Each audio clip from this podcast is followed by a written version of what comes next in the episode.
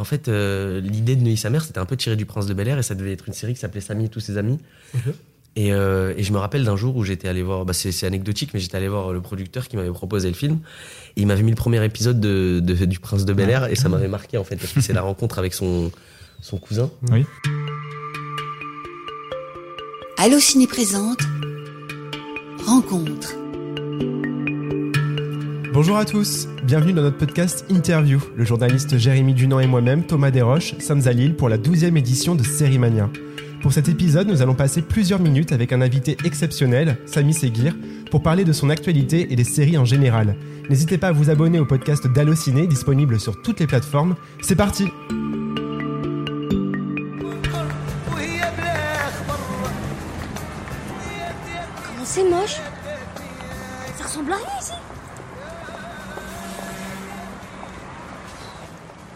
s'est trompé de banlieue, maman.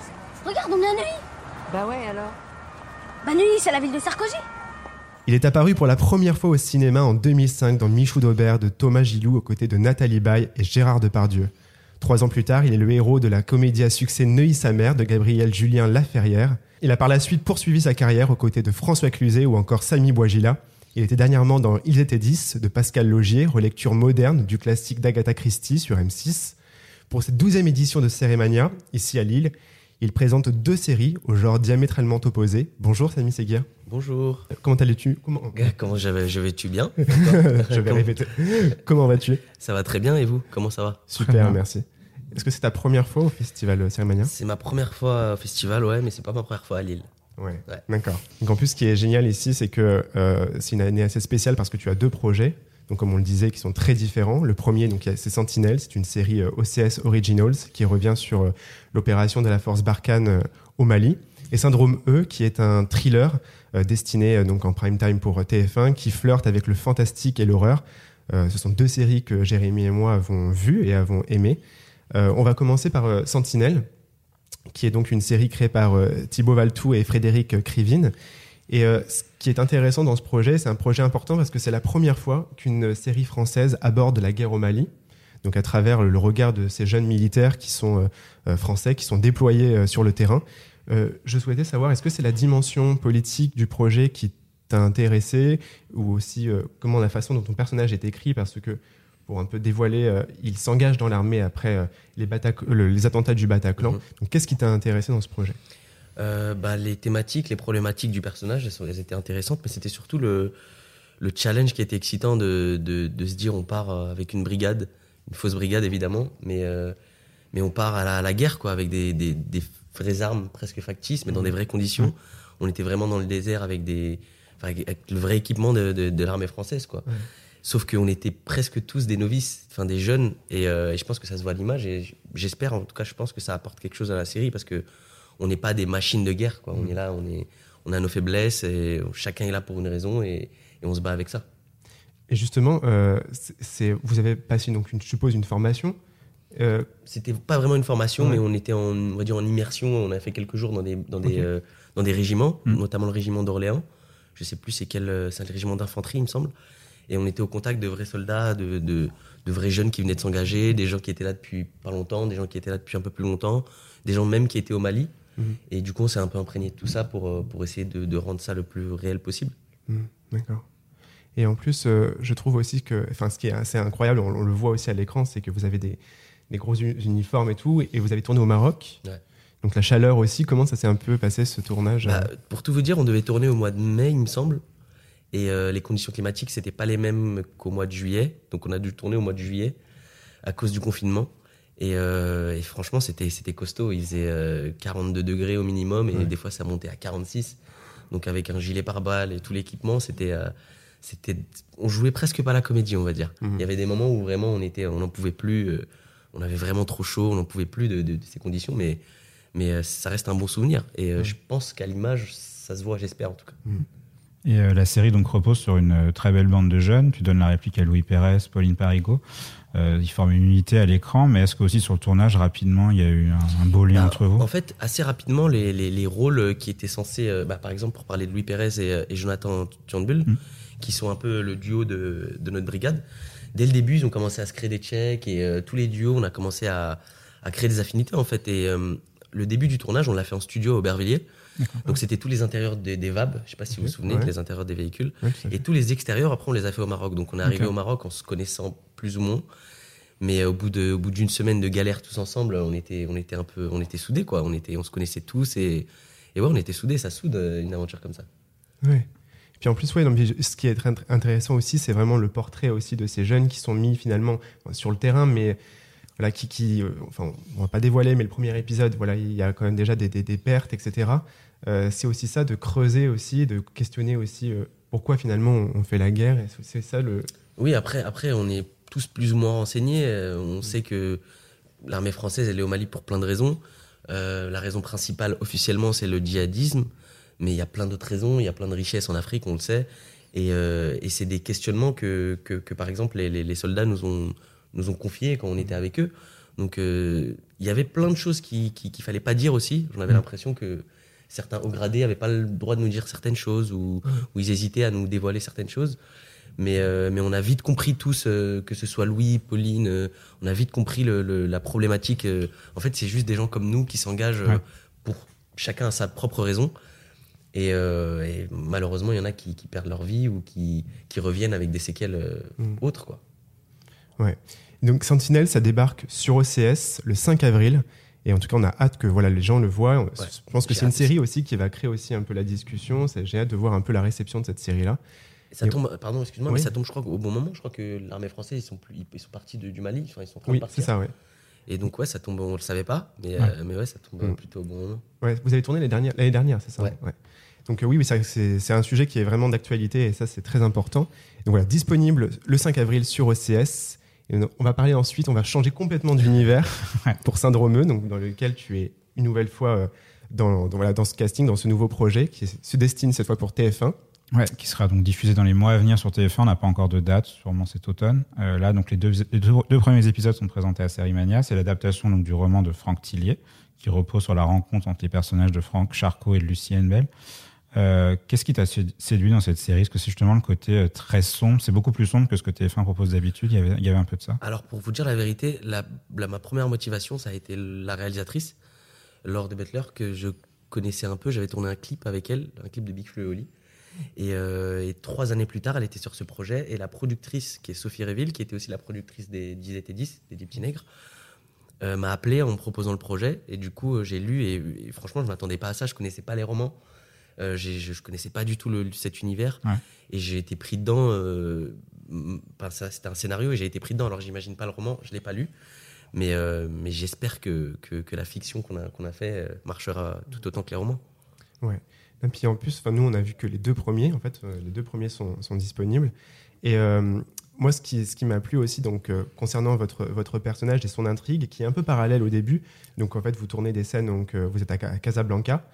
Et euh, alors, on ne sait pas, vous allez nous dire, est-ce que euh, plus tard dans l'intrigue, vous allez rejoindre euh, les autres personnages euh, Est-ce que vous avez, voilà, et sinon, si, si, ce- si ce n'est pas le cas, comment c'était finalement de jouer un projet un peu en parallèle, euh, excentré un peu du casting C'était euh, pas un peu frustrant Ah, si, si, c'était un peu frustrant, c'est vrai.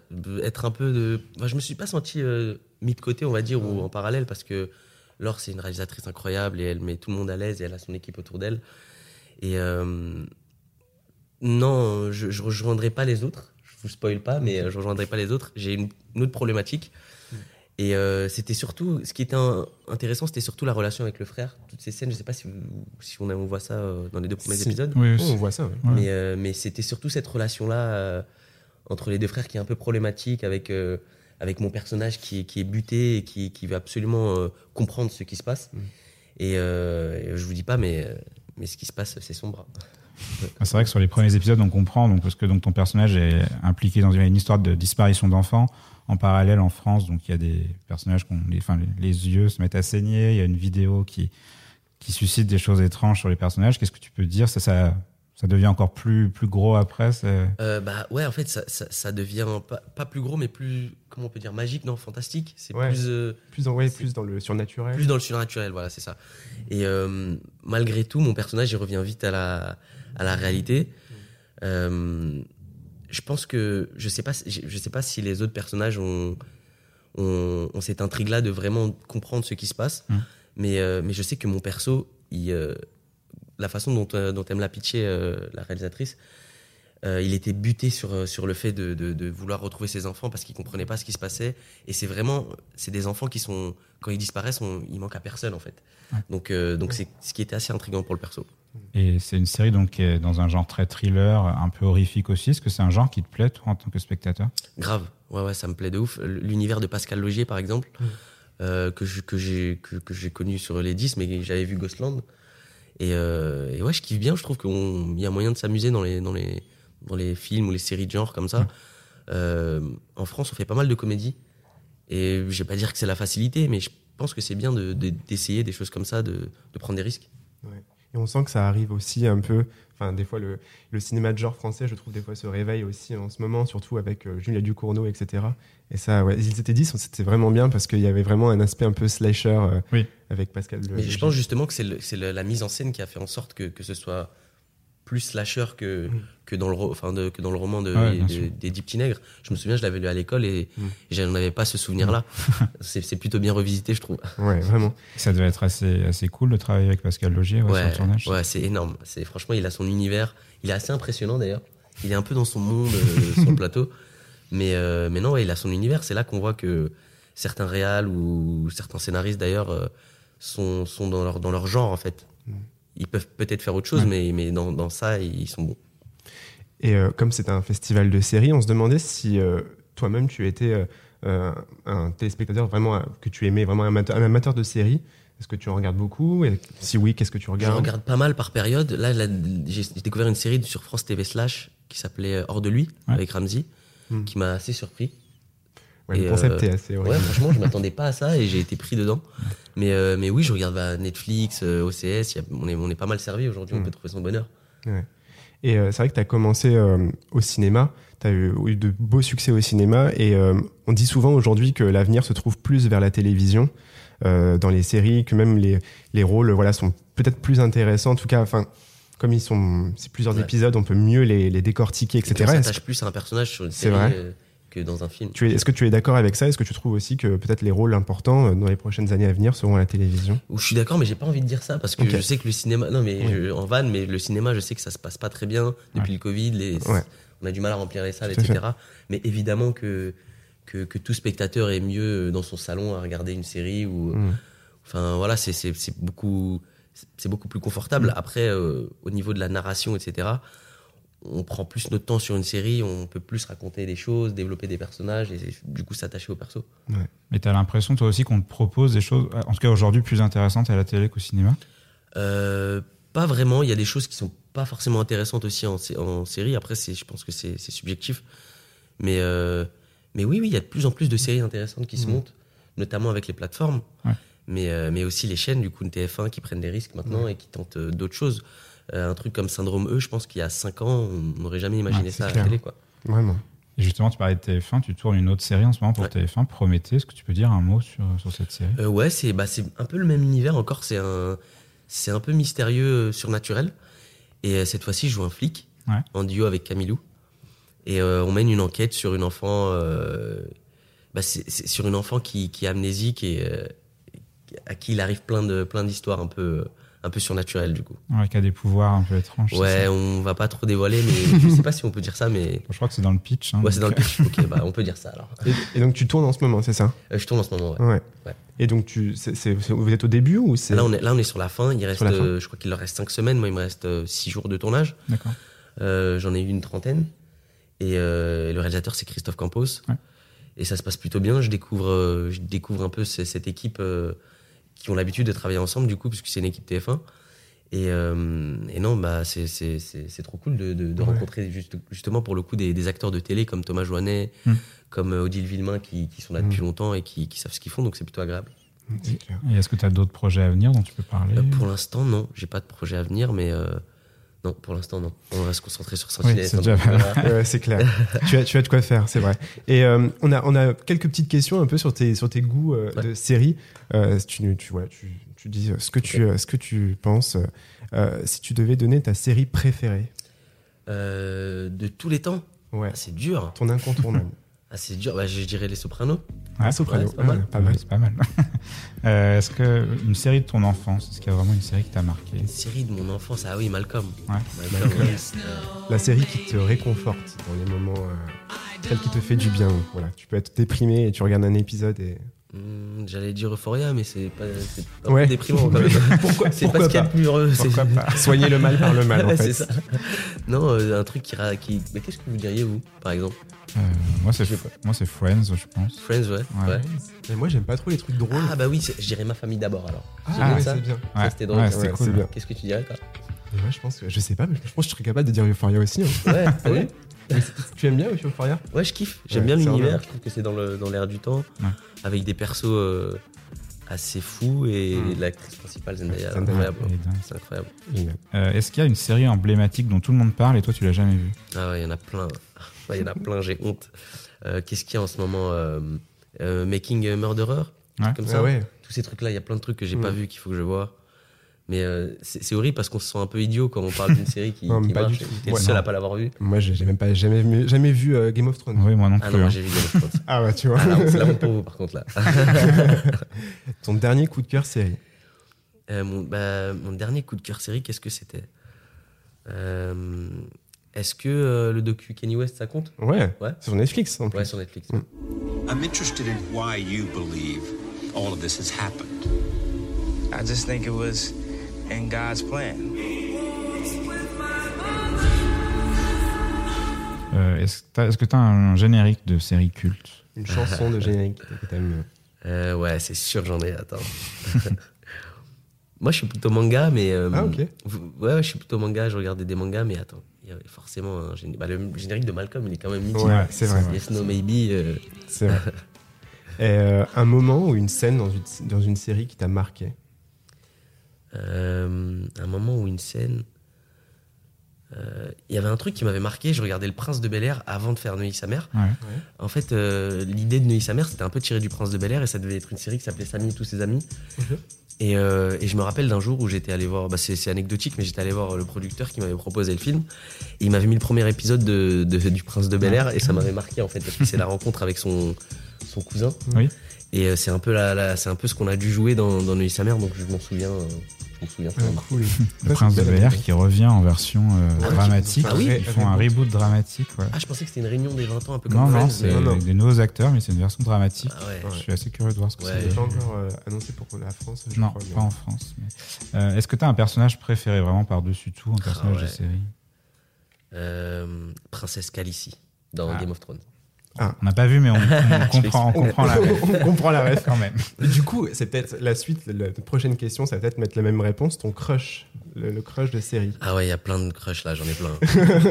Euh, mon crush de, de série ou de fille, de fille dans une série? Ouais, de, Oui. de, de fille, de ouais, Oui, une fille. Perso, un perso, ouais. ouais. Ouais. Ouais, Zendaya, elle est pas mal dans, dans. Euphoria. Zendaya. Qui est Zendaya partout en plus en ce moment. Ouais, c'est vrai. Ouais, Zendaya, elle est partout. ouais. Spider-Man aussi, j'ai vu Spider-Man. Ouais, elle est- Ouais.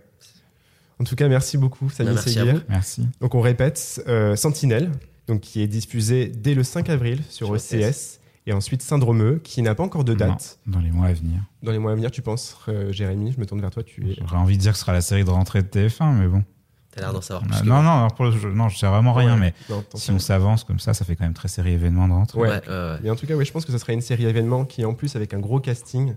Euh, c'est vrai que Vincent Elbaz, il y avait Jennifer Decker, Emmanuel Béard, Dominique Blanc et donc Samy Seguir. ouais, Bérangère Krief dans un tout autre registre. Donc voilà, c'est une très belle série et très sombre, inquiétante et on a hâte que, voilà, que les gens la voient. En tout cas, voilà, beaucoup, merci beaucoup, Samy Merci à vous. Merci d'être venu nous voir. Et en tout cas, bon festival à vous. À vous aussi, bonne fin de festival. Merci. Merci. Au revoir. Au revoir. Allociné,